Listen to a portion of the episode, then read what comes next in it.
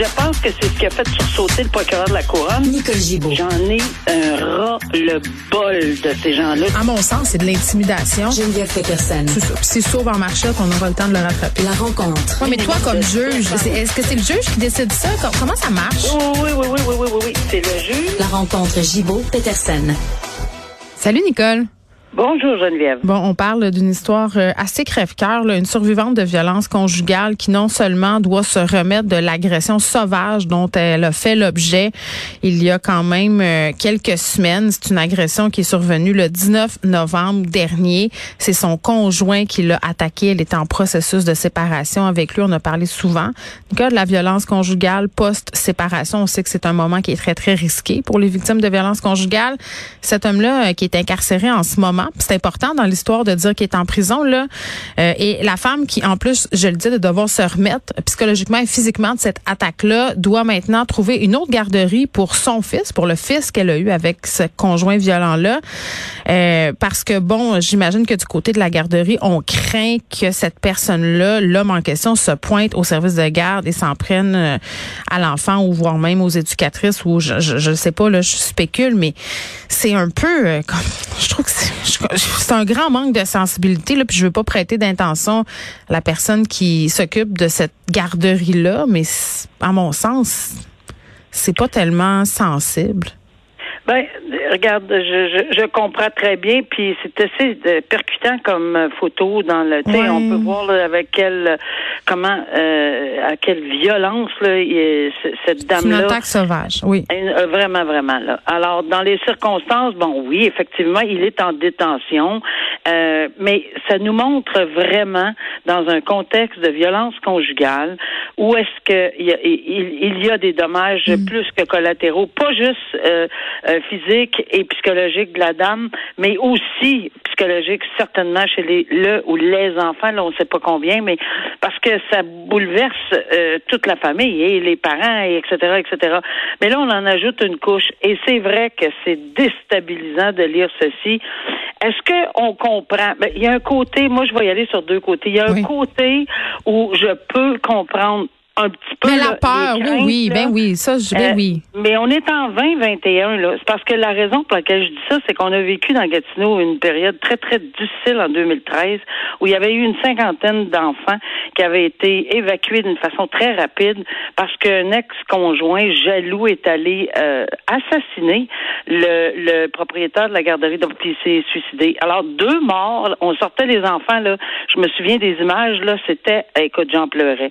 On sortait, on, on voyait les enfants sortir. Là, c'était en 2013. Oui, c'est pas quelque chose qui est arrivé très, très souvent non, non, plus. c'est pas arrivé couramment. Puis euh, je ne sais pas si c'est fort de plusieurs informations que la garderie a, a- a ces inquiétudes-là, Oui. mais je pense que le filet de sécurité, et je pense qu'on peut penser d'abord, et là, tu rejoins ce que tu vas discuter tantôt, l'intérêt de l'enfant. Mhm. Parce que l'intérêt de l'enfant, on en discute beaucoup dans le projet de loi, mais l'intérêt de l'enfant, il n'est pas juste euh, au niveau euh, de, de- de la DPJ, il est aussi, de façon très générale, à mon avis, dans un contexte plus général, Mhm. où pourquoi le dépayser, euh, le petit bout de chou, là, qui... qui Moi qui ai qui- sûrement déjà vécu un traumatisme de, de voir sa mère dans, cet état-là.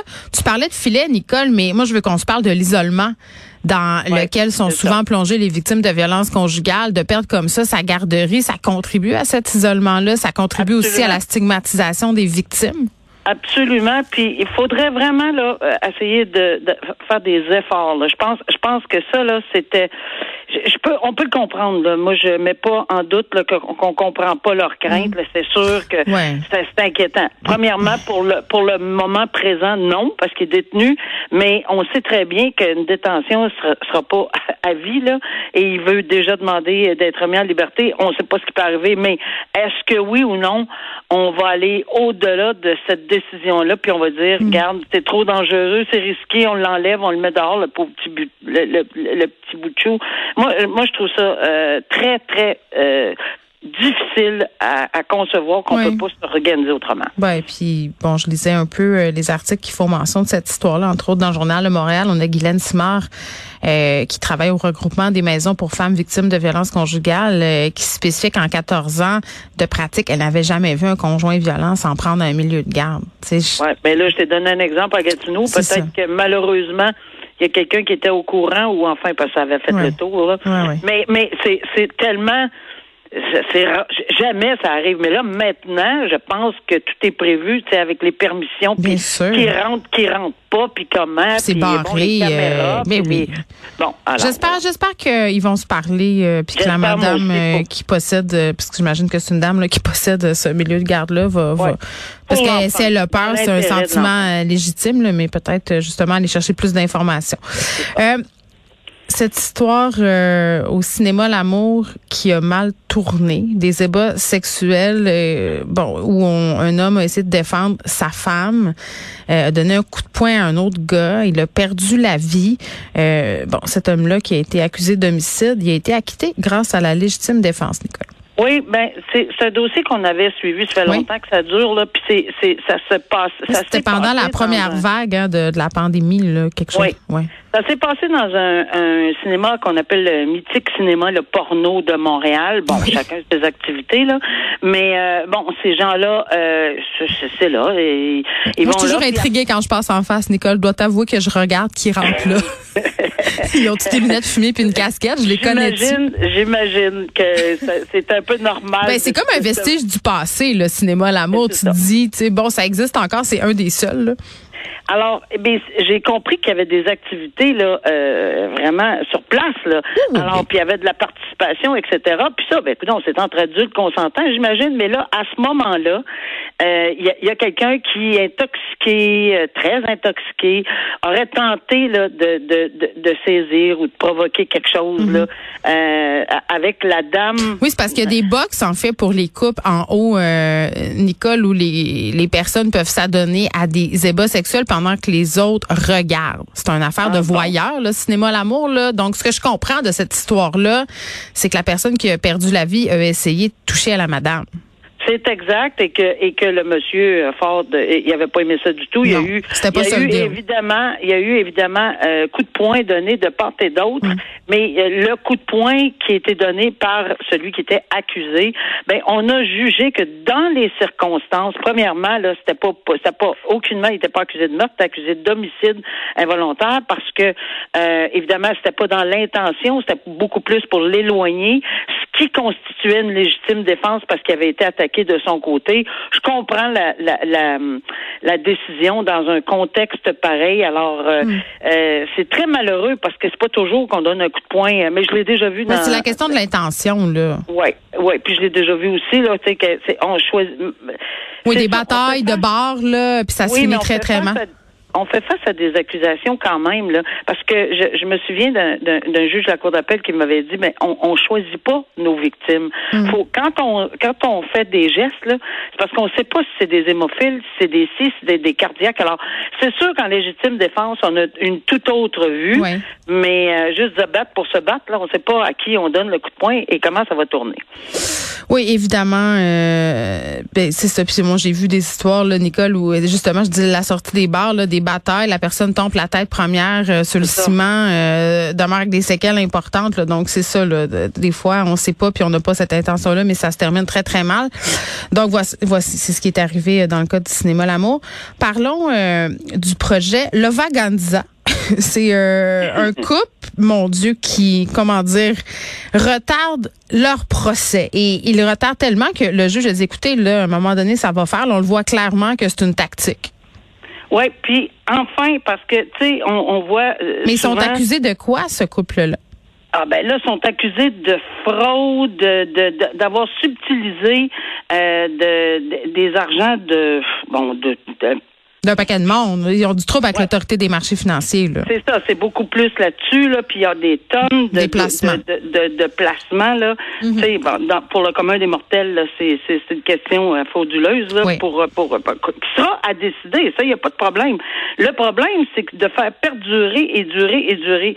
Là, je suis tellement heureuse de voir que là, là, c'est assez. Tu sais, quand un juge dit c'est terminé, là, c'est assez, c'est non. Euh, vous ne changez pas, c'est la quatrième fois qu'il qui voulait changer d'avocat. Euh, c'est fini, là. C'est assez, là. C'est vraiment étirer l'élastique au maximum. Mais c'est sûr que quand on a un ou deux ou trois ans euh, de, de, de banc, là, que j'appelle, qu'on est, on est frais comme juge, c'est souvent très difficile. Euh, là, je, je, je, je, suis convaincue que, c'est avec expérience, parce que moi, plus j'avançais euh, comme, comme juge, plus je me sentais confortable de dire non, c'est assez, là, puis pour le motiver. Alors, euh, dans les circonstances, c'est une bonne décision parce que ça montre que non, on l'a assez étiré l'élastique. Là.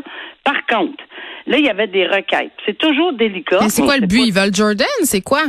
Ben, le but. Euh, demander, euh, tu sais, qu'est-ce qu'ils ont en arrière de la tête? Tu sais que t'es pas dans leur tête, tu leur as pas parlé au téléphone, là, pas Non, non, mais qu'est-ce qu'ils ont, qu'est-ce qu'ils ont dans la tête quand ils soutirent de l'argent puis qu'ils s'en vont se pavaner partout? Non, ah oui. Il y avait un rythme de vie princier, disons ça. Princier, puis apparemment, bon, il y en a pour euh, beaucoup. Il y a, tu sais, il y a des tonnes d'accusations là, avec l'AMF.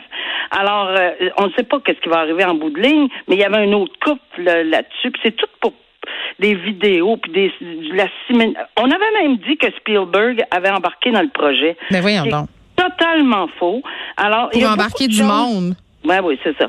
Alors, pour faire miroiter que c'est un excellent projet, ben, ben ça, c'est parce que, tu sais, malheureusement. Donc, on a dit non.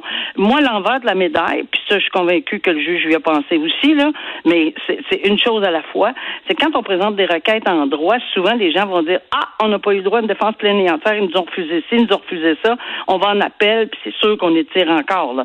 Mais euh, euh, on peut pas dire que aller en appel, c'est d'étirer, sauf quand c'est frivole, évidemment, et mm-hmm. on verra. Mais là, le juge ici, de toute évidence, a dû analyser les requêtes, a dû dire non, là, regarde, là, c'est, on n'arrête pas le procès pour ces trois requêtes-là.